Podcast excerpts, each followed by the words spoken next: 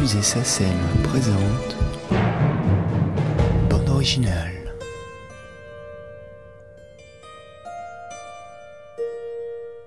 Morégard signera les musiques de quatre films de Peter Weir. En 82, l'année de tous les dangers. En 1985, Witness. En 1986, Mosquito Coast. Et en 1989, Le sac des poètes disparus. Dans sa maison située sur la côte de Sydney, Peter Weir exprime l'importance de la musique dans ses films. Very difficult, I think, for a composer with me. Not personality uh, thing, I don't mean that. I mean, because I love music so much, uh, I think my temp track, when I've taken music from other sources, can be very uh, effective. And so it's uh, a barrier in a way for the composer because he looks at what I've laid up and uh, he says well, he doesn't want to copy it. He has to free his mind of, of that um, temp track and come up with his own compositions. But he gets an idea of what I'm thinking about. So the temp track becomes a talking point as to why I used it and, and what I was looking for in this. You know, uh, I mean, in some strange way, if, if I wasn't a film director, I think I would be like to be a composer. Um, I love music. I think, as I say, it's the, I think, the fount of all the arts. But um, so it can be difficult because I can love these tracks. But Maurice was very clever because with me he could talk through it and, and come to understand why I'd used a piece. And he might use something with a different feeling, but he'll say, I think this will bring out more what you want. Um, I mean, in a way, I don't work in the classical movie sense. I never have had a score from beginning to end. I tend to use music only when it is the only way you can say something. Um, you know, it's, it's in a military analogy, it's like the, the music is the reserves that you hold out of the battle. And only when you're in trouble do I bring the music in.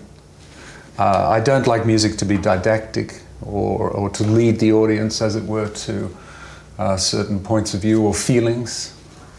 Uh, but, but, but music can say things that um, image and, and sound and dialogue can't say. Only music can say it. Uh, it's like another language. And Maurice understands this. And so we could talk this language and he could make it come into the movie for me. He could write it.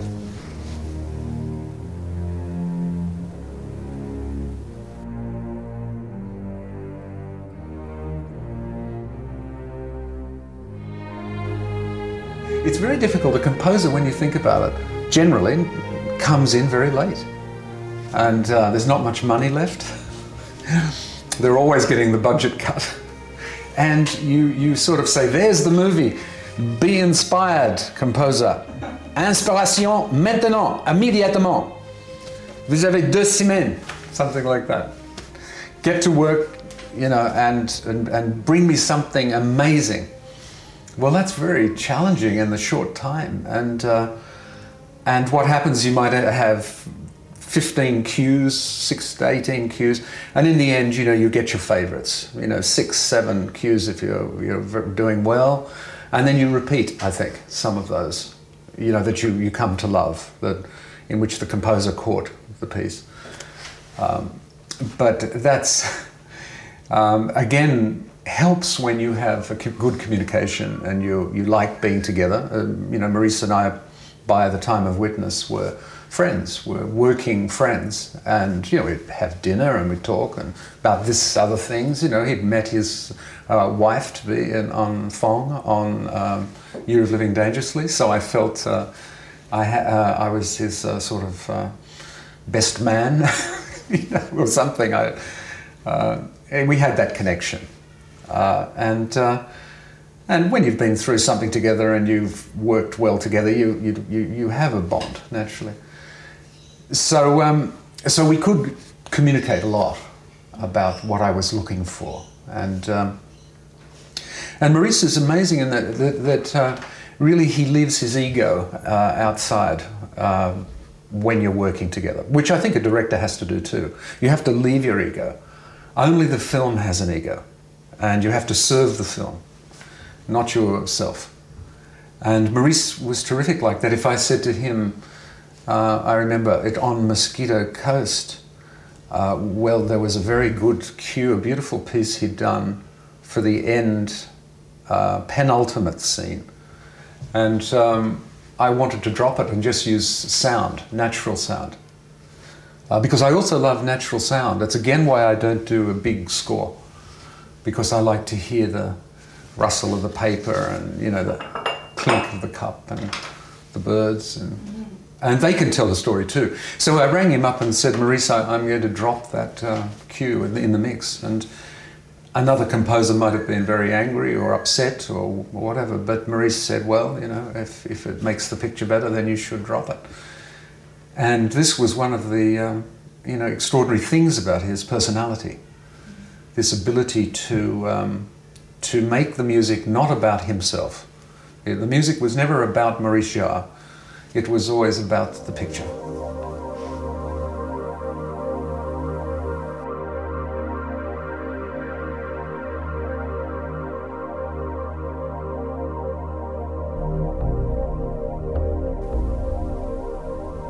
when Maurice is working and he's got into the general themes and feelings and he has some ideas, he'll call me over, play on piano. He's really a very good pianist. He says he's not a good pianist, I think, but I, I think he's very good. And as he's playing, he's watching you. You know, under these brows, you know.